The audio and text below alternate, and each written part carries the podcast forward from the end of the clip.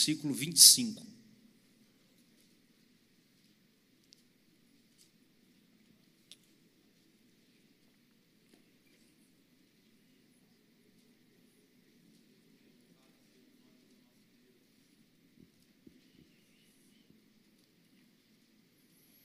Hoje eu quero conversar com vocês sobre o tema Não seja ingênuo. Tudo tem um custo. Amém? Lucas 14, versículo 25. Presta bastante atenção na leitura, porque só a leitura do, do texto já é uma grande pregação. Se a gente lesse só o texto e fosse embora, eu já tinha pregado. Lucas 14, versículo 25. Abaixa só um dedinho aqui, muito pouco, para no microfone. 14, versículo 25, isso. Diz assim, ó. Uma grande multidão ia acompanhando Jesus. Este, voltando-se para ela, disse: Se alguém vem a mim e ama a seu pai, sua mãe, sua mulher, seus filhos, seus irmãos e irmãs, e até a sua própria vida mais do que a mim, não pode ser o meu discípulo. E aquele que não carrega a sua cruz e não me segue, não pode ser o meu discípulo. Qual de vocês, se quiser construir uma torre, primeiro não se assenta e calcula o preço, para ver se tem dinheiro suficiente para completá-la? Pois, se lançar o alicerce e não for capaz de terminá-la, todos os que virem rirão dele, dizendo: Este homem começou a construir e não foi capaz de terminar. Queria que você olhasse para o seu irmão carinhosamente e disse: Não seja ingênuo. Tudo tem um custo.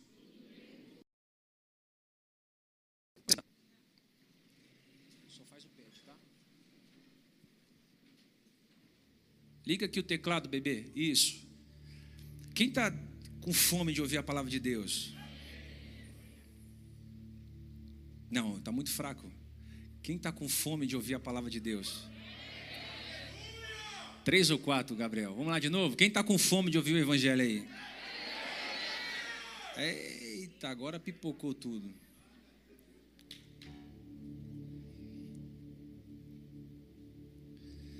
O capítulo 14 do livro que lemos começa com Jesus curando um homem hidrópico na casa de um famoso fariseu em um jantar, em um banquete. Só a caráter de informação, a hidropicia é o cúmulo exacerbado de água na região do abdômen que leva o homem a ter uma insuficiência renal ou um ataque cardíaco.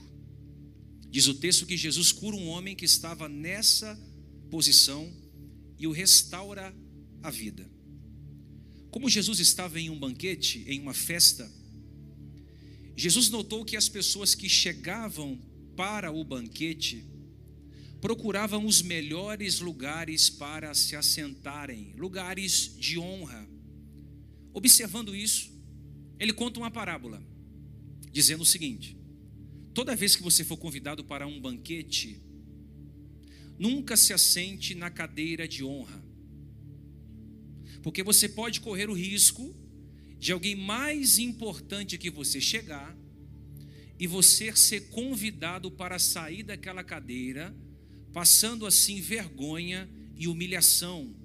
E ele acrescenta: toda vez que você for em um banquete, se assente na última cadeira porque alguém pode chegar, tirar você da última cadeira, colocar você na primeira cadeira e você atrair sobre si honra. Também acrescenta dizendo que todo aquele que se exalta será humilhado, e todo aquele que se humilha será exaltado. Em outras palavras, ele está dizendo o seguinte: que a humildade é a antessala da honra. E ele diz mais: ele estava dentro de um banquete. E ele diz mais: quando vocês fizerem um banquete, não convide os seus familiares, os seus amigos, as pessoas que vocês amam, mas convide os coxos, os aleijados, os mancos, porque eles não têm como retribuir a benfeitoria feita a eles. A recompensa virá no dia da ressurreição dos justos. Jesus não está dizendo que você não possa ceiar com a família ou com os amigos. Ele está aqui reprovando a motivação do coração quando ela é errada. Quando ele está dizendo isso em um grande banquete, alguém se levanta e diz assim: Feliz é o homem, Senhor, que se assenta para comer no banquete no reino de Deus. E Jesus vai contar mais uma parábola, dizendo que um grande homem fez um grande banquete, uma grande festa e mandou o seu servo sair convidando as pessoas para participarem daquele banquete. Mas as pessoas que foram convidadas para aquele banquete começaram a dar algumas desculpas. Entre elas, o primeiro disse o seguinte: Eu acabei de comprar uma propriedade, eu preciso vê-la. O segundo disse: eu, eu acabei de comprar cinco juntas de boi, preciso experimentá-las. E o terceiro disse: Olha, eu não posso ir no banquete da salvação porque eu acabei de casar e eu não posso ir. Então, o primeiro não tinha tempo para Deus, o segundo só tinha tempo para o trabalho, e o terceiro só pensou no prazer, só pensou no seu relacionamento. Então, eles deram desculpas para não participarem do banquete da salvação. Todos nós fomos chamados para sermos salvos. Uns aceitam o convite, outros dão desculpas. Uns dizem: Está cedo demais para eu me batizar nas águas. Acho que eu vou esperar mais um tempo para eu morrer para o mundo e nascer para Deus. Outros dizem: Eu sou novo demais, eu sou nova demais para viver dentro de uma igreja evangélica, para ficar enfiado dentro de uma igreja. Eu sou novo demais, eu tenho que curtir a vida. Outros dizem: Eu sou muito velho para mudar de religião, eu nasci nessa religião aqui, eu vou morrer nessa religião aqui. Outros dizem: Eu não congrego porque meu marido não gosta da igreja e, é, e eu não dá para ir sozinho, eu preciso estar acompanhada. Outros dizem, eu não vou ser voluntário porque eu não tenho tempo, eu trabalho muito. E aí a gente vai dando desculpas para Deus para não participarem do grande banquete que Ele fará quando Ele vir arrebatar a igreja. Queridos, como se as desculpas que dessemos a Deus fosse justificar a nossa falta de produtividade. A gente vai dando desculpas para Deus como se as nossas desculpas desculpassem a nossa falta de interesse pelas coisas de Deus. Observe aqui, Jesus contou uma parábola dizendo que as pessoas estavam dando desculpas para não participar do banquete. E o que afastou aquelas pessoas do banquete não foram coisas ruins, foram coisas boas. Eu não vou para o banquete porque eu acabei de comprar uma casa. É uma coisa boa uma casa, sim ou não? É uma coisa boa, uma casa, uma propriedade, um empreendimento, é algo maravilhoso. O outro diz: Eu não vou porque eu acabei de comprar bois, representa o trabalho, eu estou trabalhando demais. E outros diz: Acabei de casar, eu estou em lua de mel, eu estou curtindo a minha fase doce do relacionamento, estou me relacionando com alguém. As pessoas vivem dando desculpas para não estarem fazendo o que foram chamadas para fazer. Eu ouço todos os dias as pessoas dizendo assim: eu estou tão envolvido com o meu trabalho, eu estou tão envolvido com a minha empresa, eu estou tão envolvido com a minha casa, com a minha faculdade, com os meus relacionamentos, que eu não tenho tempo para fazer as coisas para Deus. Não está na minha lista de prioridades. Então Jesus está no banquete contando essas parábolas. Só que havia uma multidão que estava em volta de Jesus. Ele estava saindo da Galiléia com destino a Jerusalém. E quando ele olha aquela multidão, porque Jesus conhece o coração das pessoas, ele sonda as motivações das pessoas. Ele olha para a multidão que estava acompanhando e ele vai fazer, ele vai compartilhar um sermão muito duro. Ele vai olhar aquela multidão de gente e vai dizer o seguinte: Se alguém vier a mim e não aborrecer ao seu pai, a sua mãe, a sua mulher, os seus filhos, seus irmãos, suas irmãs, e ainda também a sua própria vida, não pode ser o meu discípulo. Qualquer que não levar a sua cruz e não vir após mim, não pode ser o meu discípulo. Por que, que Jesus disse isso? Porque a multidão estava acompanhando Jesus pelos milagres, pelos sinais, pela multiplicação do pão. As pessoas estavam seguindo Jesus pelo benefício. Quem sabe eu vou ouvir uma revelação na quarta-feira, então eu vou lá. Quem sabe Deus vai me entregar uma vitória na quarta-feira? Deus pode te entregar uma vitória hoje, Ele vai te entregar uma vitória hoje. Quem sabe Deus não pode me dar uma resposta nessa quarta-feira? E Deus é Deus de resposta. Só que as pessoas estavam seguindo Jesus só atrás do benefício.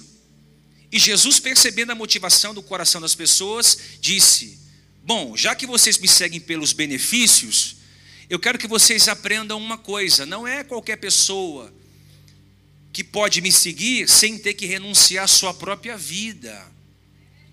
É muito bom milagre, é muito bom promessa, é muito bom receber de Deus revelação, é muito bom ver as coisas acontecendo, multiplicação de pães, é muito bom andar sobre as águas, é muito, é muito bom ter coragem, é muito bom ver o mar aberto, mas o que Jesus quer compartilhar conosco hoje é que a multidão estava em busca dos benefícios, estava em busca do que ele podia fazer e não do que ele era. E como ele não está interessado em sua popularidade, nem o quanto like de curtida ele vai ter, nem o quanto de inscritos ele tem no seu canal, e sim com que as pessoas se tornavam a partir do encontro com ele, ele vai dizer: quem quiser me seguir, vai ter que aborrecer o pai. Você pode me ajudar? Alguém pode me ajudar? Não. Vai ter que aborrecer a mãe, os irmãos. Eu vou explicar para você. Isso aqui é atordoante.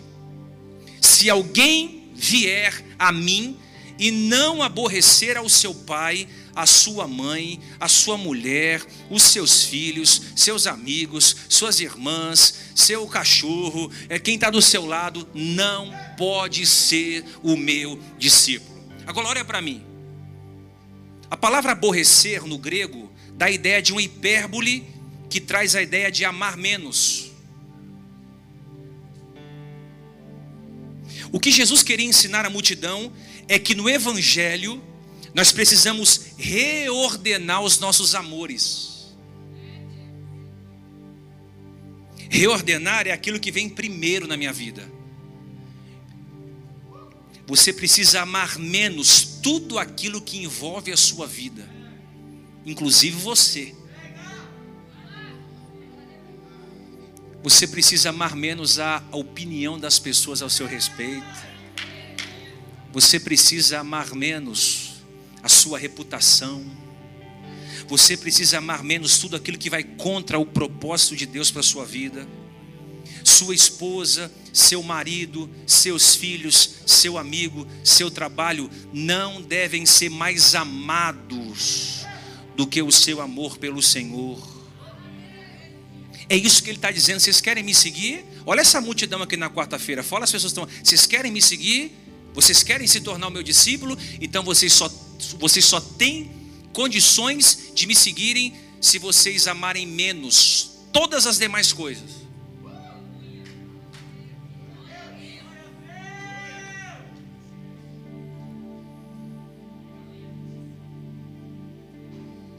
Você já conversou com, alguma pessoa que teve uma grande perda? E essa pessoa que teve uma grande perda disse assim: está doendo.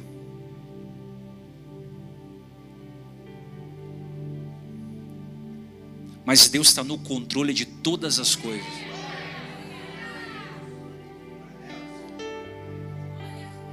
Você já conversou com alguém que que passou por um dia mal, sabe aquele dia mal, mas a pessoa ela arranca força de onde não tem e ela diz: Olha, eu estou quebrado, quebrada, mas Deus está no controle de todas as coisas. Eu já conversei com gente que perdeu ente querido, que você, que você diz: Nossa Deus, como é que a pessoa está aguentando sepultar alguém com essa normalidade? É porque ela sabe que a vida dela está no controle exclusivamente de Deus. Em outras palavras, ela colocou a vida dela inteira no altar. Se você conseguir parar de mexer aqui, você me ajuda. Amém? Deixa eu dizer algo para você aqui. Ela colocou a vida inteira no altar. Você só é um verdadeiro discípulo se você entrega tudo o que você tem para Deus. Dá para você dizer para o irmão que está ao seu lado: você só é um verdadeiro discípulo quando você entrega tudo que você tem para Deus. Procura três ou quatro pessoas, diga aí: você só é um verdadeiro discípulo quando você entrega tudo que você tem para Deus. Escreve aí no chat, você só é um verdadeiro discípulo quando você entrega tudo que você tem para Deus. O que você precisa colocar no altar da renúncia?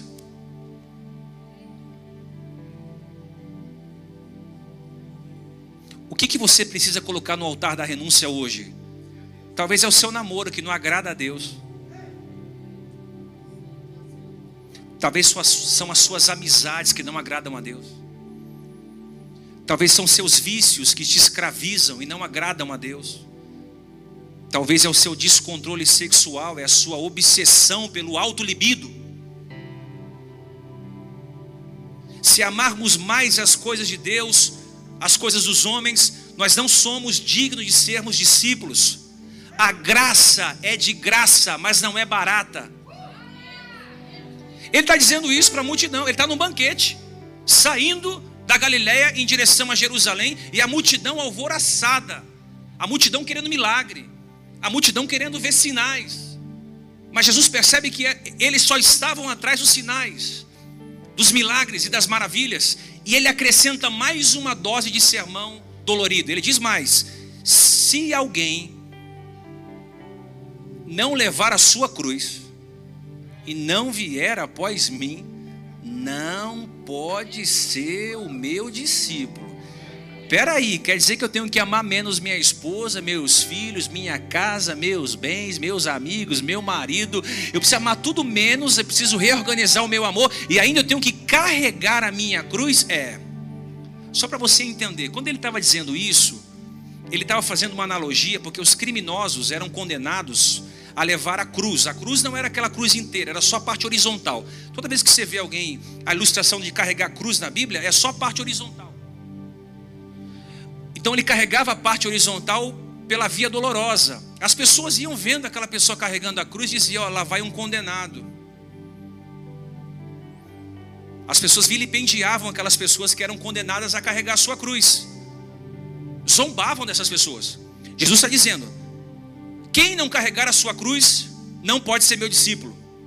Ou seja, as pessoas precisam olhar para você e dizer: ali vai um condenado, alguém que morreu para o mundo e nasceu para Deus. As pessoas precisam olhar para a sua vida e dizer: ali vai um condenado, ali vai uma condenada, alguém que por amor a Cristo perdeu a sua vida. E eu pergunto: você tem carregado a sua cruz? De antemão, deixa eu dizer, deixa eu esclarecer aqui: a sua cruz não é o seu marido. A sua cruz não é a empresa que você carrega e está cheia de problemas. A sua cruz não é a sua esposa atribulada que você quer sair desse casamento alvoroçado. Não é aquela guerra que você teve. A sua cruz não é nada disso. Sua cruz é tudo aquilo que você foi capaz de renunciar nessa terra por amor a Cristo. Qual é o tamanho da cruz que você carrega? Pastor, minha cruz é levinha. Tem gente aqui carregando cruz de plástico. Leve, gostosa de carregar. Porque não há renúncia.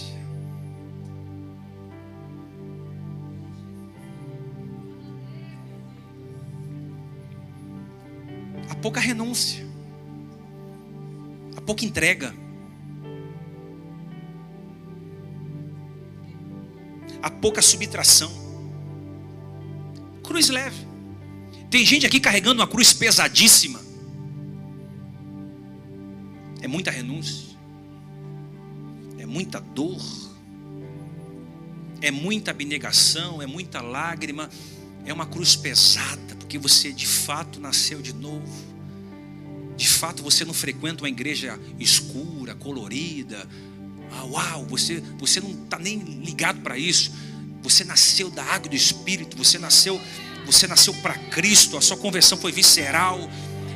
Ela pegou você de dentro para fora. Se a sua conversão não mudou as suas vestes, você não nasceu de novo. Se a sua conversão não mudou a forma de você falar, você não nasceu de novo. Se a sua conversão não te atropelou como um rolo compressor, você não nasceu de novo. Se a sua conversão não tirou o seu orgulho, a sua jaquitância, a sua soberba, você não nasceu de novo. A conversão, ela nos faz uma pessoa melhor. Ela mata o nosso eu para que o Cristo que está sobre nós brilhe. E aí a gente vai vendo que a igreja está cheia de pessoas que frequentam a igreja, mas não nasceram de novo. Eu, eu vim liberar uma palavra sobre você aqui nessa noite.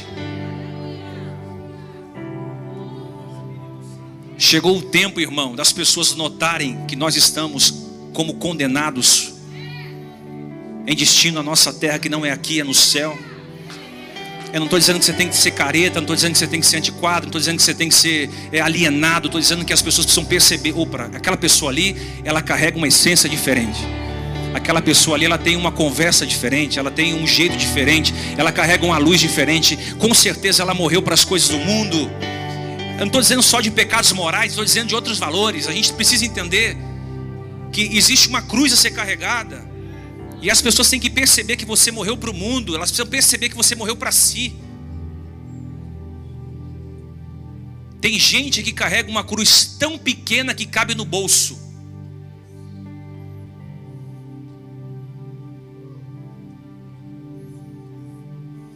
Oh, bispo, mas eu pensei que era só frequentar a igreja. Multidão.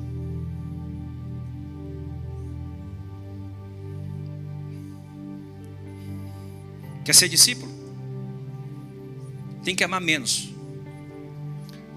Só que quando Jesus diz para amar menos, ele está falando numa sociedade que honrar pai e mãe era supremacia. Você não tem que desonrar pai e mãe, desonrar a família. Ele está dizendo que a escala de amores, o topo tem que estar tá Deus. Deus vem em primeiro plano. Primeiro mandamento, você sabe qual é? Não. E por que, que a gente ama as coisas mais que a Deus? Por que, que a gente ama mais a nossa família do que a Deus?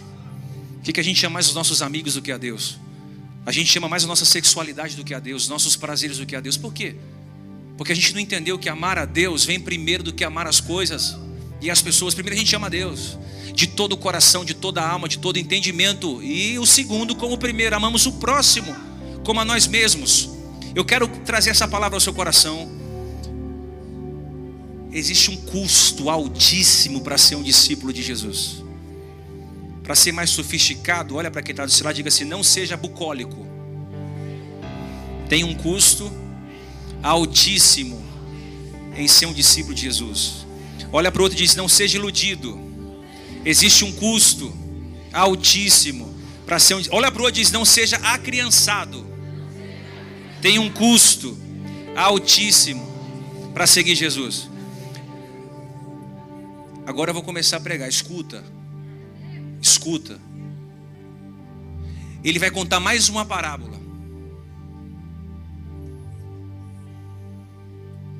Qual de vocês, se quiser construir uma torre, primeiro não se assenta, pega a calculadora, pega o MacBook, pega um lápis, pega uma caneta, calcula o preço para ver se tem dinheiro o suficiente para completá-la.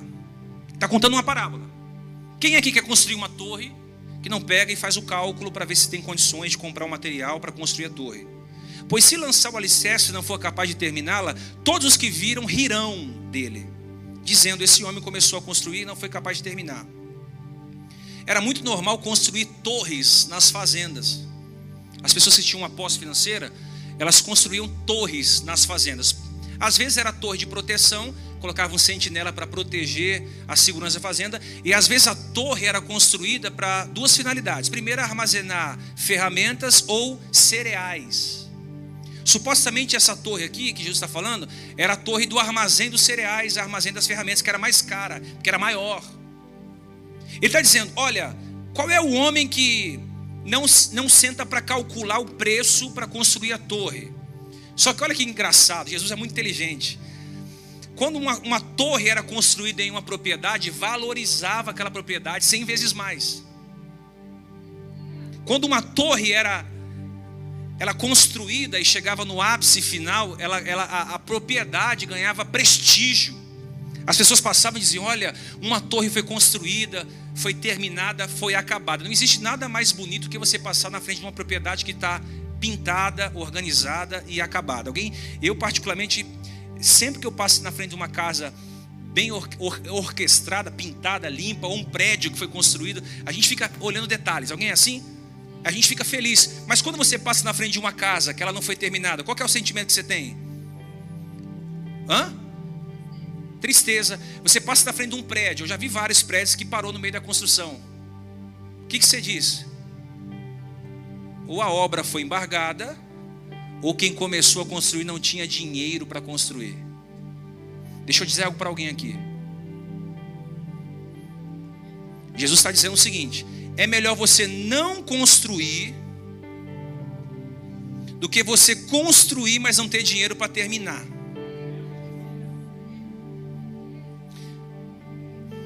É melhor você não começar do que você começar e não terminar. Aonde se aplica isso? Ele está falando sobre o custo do discipulado. É melhor você nem servir o reino de Deus. Porque se você servir e não terminar, vergonha, humilhação, dor. Quando uma fazenda tinha uma torre, ela era valorizada. Mas quando a fazenda começava a construir uma torre e não era terminado, ela passava vergonha. Em contrapartida, passava vergonha. Então ele diz: qual de vocês que quer construir uma torre primeiro não vai se assentar para fazer o cálculo para ver se tem dinheiro suficiente para completá-la? Irmão, a vida espiritual é a mesma coisa. Tem que ser planejada. Vou para a igreja com meu amigo. Vem. Vem. Vem. Vou para a igreja com a minha namoradinha. Namoradinha. É, vem. Vem. Bem-vindo. Dá um totozinho, irmão. Bem-vindo. Pode vir tranquilo. A casa é sua. A porta está aberta. Você é muito bem-vindo aqui. O reino de Deus te ama e quer você por perto. Só que tem um custo.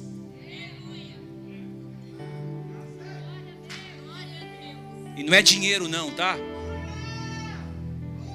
Que os pastores ficam mal vistos porque o custo que eles acham que é para a ovelha é arrancar a lã da ovelha. Não, o custo de Jesus não é esse aí, não. O custo de Jesus não é dar, o custo de Jesus é morrer para si. Vida espiritual tem que ser planejada, não pode agir sem pensar nas consequências. Tem um custo, irmão, a seguir Jesus. Ser multidão é fácil. Conferência. Uh. Culto de quarta-feira.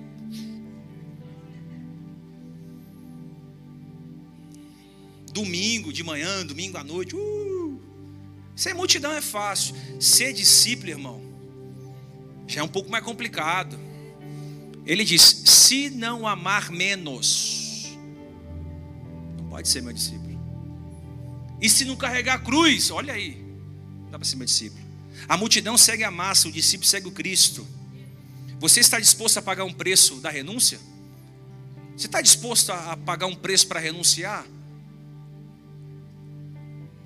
Renunciar sua vida pessoal, seus bens, suas coisas, seus desejos. Pastor, não é fácil? Claro que não é fácil. Por isso que é renúncia. Às vezes a gente consegue, às vezes não, a gente, a gente levanta, no outro dia não está bem, no outro dia cai, no outro dia se levanta de novo. É um, é uma, é um ciclo. Quem está entendendo? Mas há uma renúncia a ser feita, há uma entrega a ser feita. A fazenda é a nossa vida. A torre é o que a gente constrói. Quem aqui quer construir grandes empreendimentos? Irmão, todo mundo aqui quer construir grandes empreendimentos. Todos nós queremos ter uma, uma, uma propriedade relevante, uma vida bem sucedida. Se você não quer ter uma vida bem sucedida, se você não quer ganhar mais do que você ganha, se você não quer ampliar seu conhecimento, você está vivendo, você não está vivendo, você está vegetando. Porque quem está vivendo quer ganhar mais, quem está vivendo quer projetar mais, quem está vivendo quer viajar, quem está vivendo quer ganhar pessoas para o reino de Deus, quem está vivendo quer construir, quer edificar, está sonhando, porque ele está em vida, enquanto ele tem vida, ele faz. Quem aqui não quer ter uma bela casa, um belo carro, uma, uma linda família, uma vida profissional bem-sucedida? Queremos a torre, mas não queremos calcular o preço para a torre sair do chão. O que, que Jesus está dizendo aqui? Que a torre é a construção do nosso ministério, é bloco a bloco, é tijolo a tijolo, é cimento em cimento, é argamassa com argamassa. Você monta um andaime, desmonta um andaime, você pega a colher, você assenta um tijolo, você assenta um bloco, você faz uma sapata, você está fazendo o seu ministério florescer, o seu ministério evoluir. Você quer valorizar a sua vida? Não basta vir à igreja, você precisa ser a igreja. Você quer valorizar a sua vida? Não basta participar de uma conferência, você precisa conferir-se todos os dias. Uma grande torre requer um grande planejamento. Tem pessoas que vieram para Jesus e começaram a construir a torre e é com aquele amor, sabe o primeiro amor? O primeiro amor é incrível. Alguém já passou por primeiro amor? A gente não quer pecar, a gente quer tudo é sagrado, tudo é santo, e a gente não quer entristecer o Espírito Santo, a gente está tão apaixonado por Deus que a gente quer andar naquela comunhão com Deus, a gente está edificando a torre, mas no meio do caminho alguém nos machuca e a gente vai ficando meio desanimado. No meio do caminho alguém fala uma palavra e a gente vai ficando meio entristecido. No meio do caminho a igreja cria, acontece um problema e a gente vai desanimando. No meio do caminho falta o dinheiro, a gente vai desanimando. No meio do caminho a gente é, se encontra com uma traição, a gente vai desanimando desanimando. Aí aquela grande torre que estava sendo construída, ela para. Tem gente me ouvindo aqui que abandonou a construção da torre na metade. Pior do que não ter uma torre é ter uma torre pela metade. Seu ministério está pela metade. Tua vida espiritual está pela metade. Tua vida de oração está pela metade. Tua vida de jejum está pela. Quanto tempo você não faz um jejum? Vamos lá, vamos começar por coisas básicas. Quanto tempo você não faz um jejum? Mas não é para pedir milagre, não. É para falar: Deus, mata esse impostor que habita em mim.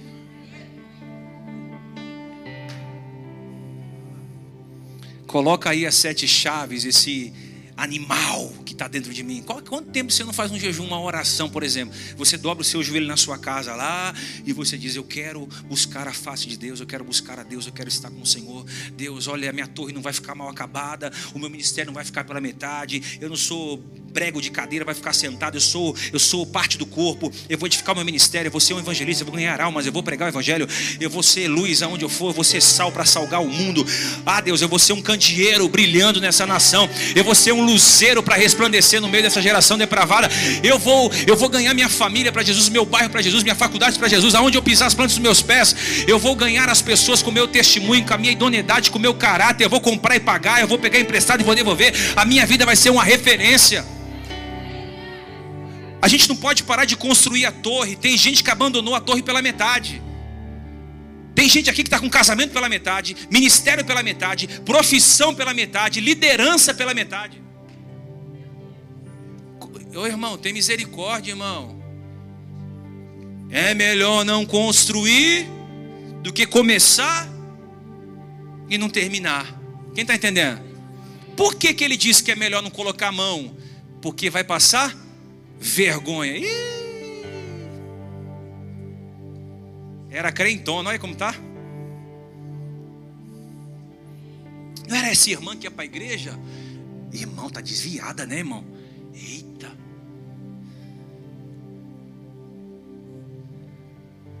Aquele irmão que era crentão que via com aquela biblana para ir. Nossa, ele tá carnal demais, hein? Começou e parou. Não era aquele jovenzinho cheio do fogo do Espírito Santo. Hoje está apagado igual uma, uma, uma vela apagada, igual uma, uma cinza. Começou e não terminou. E aí a gente traz zombaria. Ah, não era aquele que queria ser um voluntário, mas deixou de ser voluntário e está sentado? Aí vou sentar, pastor. O que, que aconteceu, minha irmã, meu irmão? Ai, não sei. Tem um desânimo. eu posso falar que eu sou o pastor dessa casa. Vou parar porque estou vendo algumas coisas. A partir do momento que você tem tempo para ver as coisas, já, a torre já parou de ser construída. Aí vou parar porque eu só trabalho se alguém me vê, a torre já, tá, já parou de ser construída. Ah, eu vou parar de, de construir a torre porque é voluntário que põe a mão no arado, irmão, e tira a mão do arado, diz a Bíblia, não é digno de ser discípulo de Jesus. Recebe essa palavra como você bem entender. Diz a Bíblia que quem coloca a mão no arado e tira a mão do arado, não pode ser meu discípulo, tem um custo. Existe um custo para se servir a Jesus. Não é do jeito que eu quero. Tá chovendo, eu tô com a mão no arado, eu tô triste, eu tô com a mão no arado. Eu estou sendo traído, estou com a mão no arado, eu estou sendo apunhalado pelas costas, a mão do arado. Eu não alcancei o que eu quero alcançar, mas eu estou com a mão no arado. Eu não cheguei aonde eu queria chegar, mas eu estou com a mão no arado. E a mão, essa geração de plástico, tem que aprender a colocar a mão no arado e não tirar a mão do arado. Jesus não abandonou a cruz que foi predestinada para ele, e eu não vou abandonar a minha. Você entenda isso como você quiser. Quer dizer que eu não posso sentar, pastor? Você senta. Mas por favor, não dá para construir torre sentada. Quem está entendendo? Bate no irmão e diz aí: levanta, continua edificando a sua torre, continua trabalhando no seu ministério, continua deixando a sua fazenda elegante, bonita, continua trazendo prestígio para. Tem gente olhando você e está dizendo: será que vai até o final? Tem gente dizendo: será que vai aguentar passar pelo vale da sombra da morte? Será que vai aguentar passar por esse divórcio? Será que aguenta passar por aquela separação? Não, o ministério dele vai parar. Nós não vamos parar. Nós não fomos chamados para retroceder, nós somos chamados para avançar em nome de Jesus de Nazaré. Não estou dizendo que você tem, não, não possa parar, sentar para se reabastecer. Eu estou dizendo meninice. Um dia Davi sentou porque estava cansado, mas ele vinha de muitas guerras. Eu não estou dizendo de muitas festas, estou dizendo de muitas guerras. E quando alguém foi matá-lo, havia os seus discípulos. Aqui ninguém mexe. Como é que eu sento sem deixar discípulo?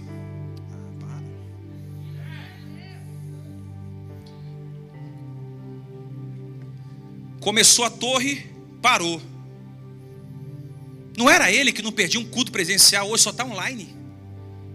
Online. Online é uma benção.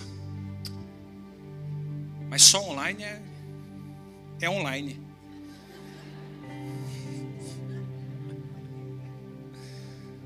Online é top, mas só online é online. É que você está em casa, você não tem noção como está pegando fogo isso aqui, irmão. Aleluia.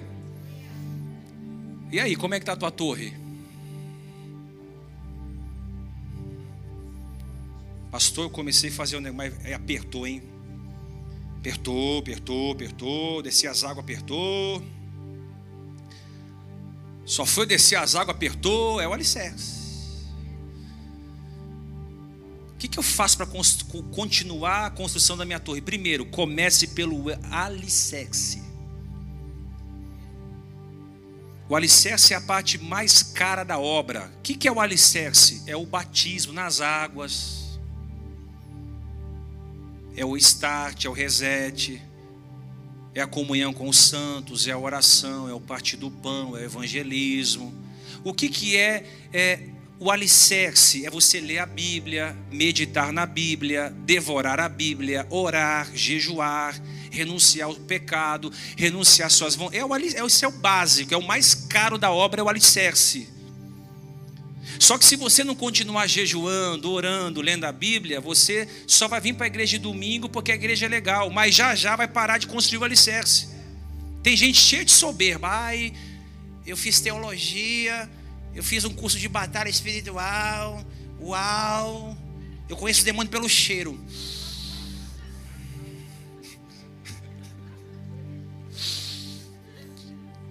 Eu sei, eu, irmão, você não, você não conhece crente, não, irmão conhece crente não. Eu sou especialista em, em tal assunto. Meu alicerce é profundíssimo. Parou de construir a torre. Achou que é só isso. Leia, estude, se torne doutor em divindade, mas o alicerce é todo dia. Todo dia eu morro para mim, morro para o mundo. Todo dia eu, eu, eu violento a minha carne para não pecar. Se eu pecar, eu me arrependo, volto para o altar. Eu vou construir na minha torre. Por quê? Alguém tem que passar pela minha propriedade e dizer: Poxa, todo dia tem um tijolinho ali. Tem gente vendo os escombros de 1991. Quando eu era.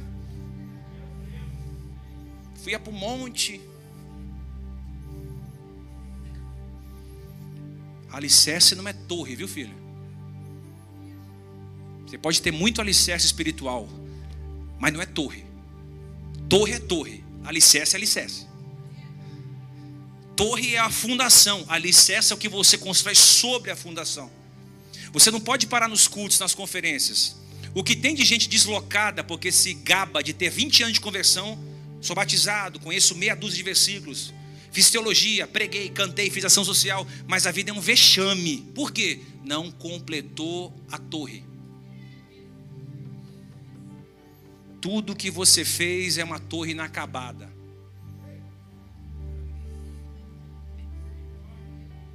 Por isso que você vê o tempo todo gente pedindo um tempo.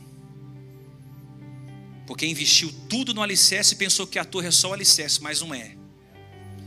Pega um médico, ele estuda todos os dias e se, especializa todo ano, porque sempre há uma novidade. Você pega um juiz, ele tem sempre leis novas, atualização de lei, atualização do Código Penal, ele está sempre estudando. E o cristão? Experiências do Monte de 91. Experiências da conferência que aconteceu em 2019.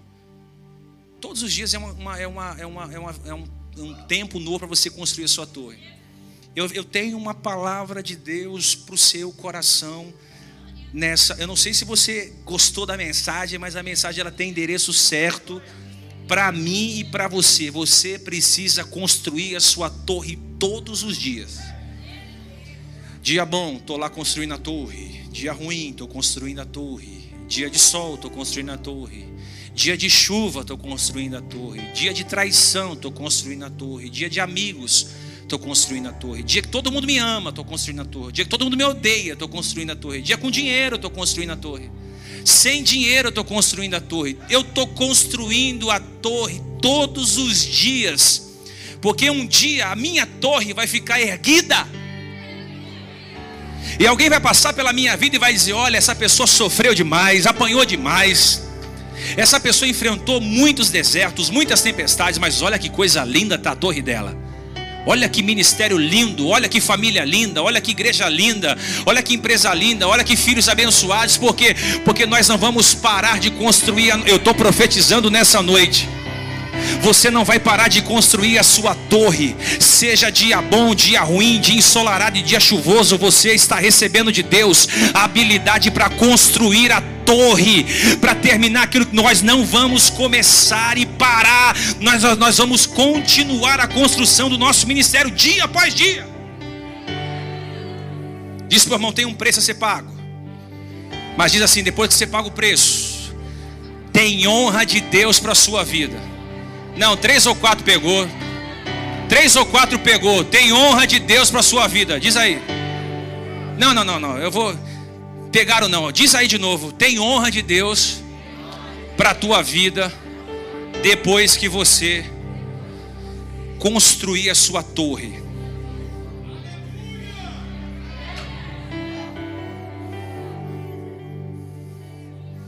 Termino. A gente só conclui a torre por disciplina e não por vontade. Eu já preguei sem vontade. Eu já vim para a igreja vontade. Que crente, irmão, dá um trabalho. Você não dá trabalho, não. Mas tem uma crentalhada, irmão, que é terrível. Você já foi trabalhar sem vontade? Hã? Você já fez almoço sem vontade? Limpou a casa sem vontade? Hã? Viajou sem vontade? Tem viagem que a gente vai que nem quer ir. Hã? Apesar que se for para um país assim meio. Gente dá uma alegrada, animada. Hã? Você já veio para a igreja sem vontade? Ai, tem que ir, né, pastor? Vai que um demônio me pega. que um bicho me pega na, na, na manhã no metrô. Vai que o diabo amarra meu dinheiro, né, pastor? Vou na igreja, né? Eu me sinto até bem indo lá. Hã? Veio amarrado, mas veio. Mas veio. Tem gente aqui que veio amarrado.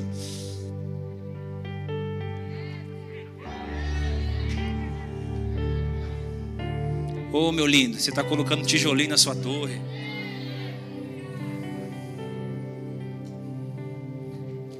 Ei, Espírito Santo. Eu queria que você tivesse na sintonia comigo. Oh, Deus poderoso.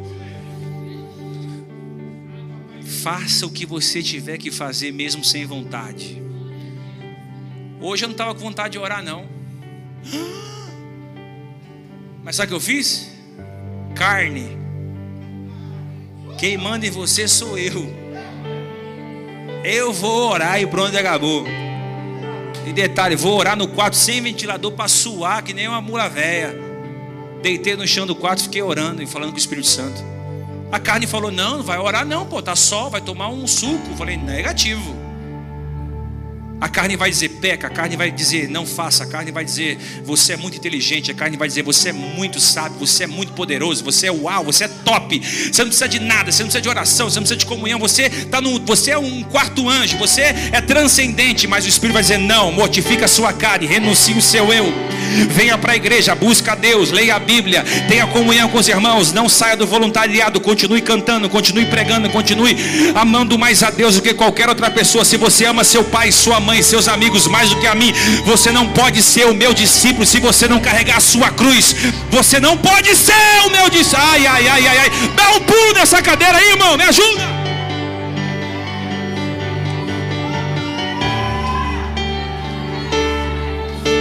Hoje você precisa sair do pecado. Hoje, hoje, hoje, hoje, hoje.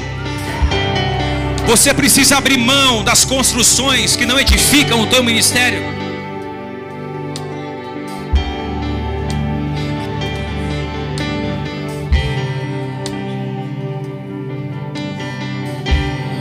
Tanta gente começou e parou, tanta gente começou e desistiu, desviou, desanimou. Deus vai te honrar se você voltar a construir a torre. Ele mandará certo.